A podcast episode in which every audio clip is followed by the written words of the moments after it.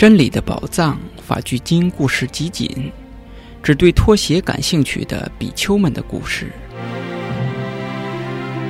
有一群住在拔提的比丘，只对制作、穿着、装饰过的草鞋有兴趣，而疏忽修行。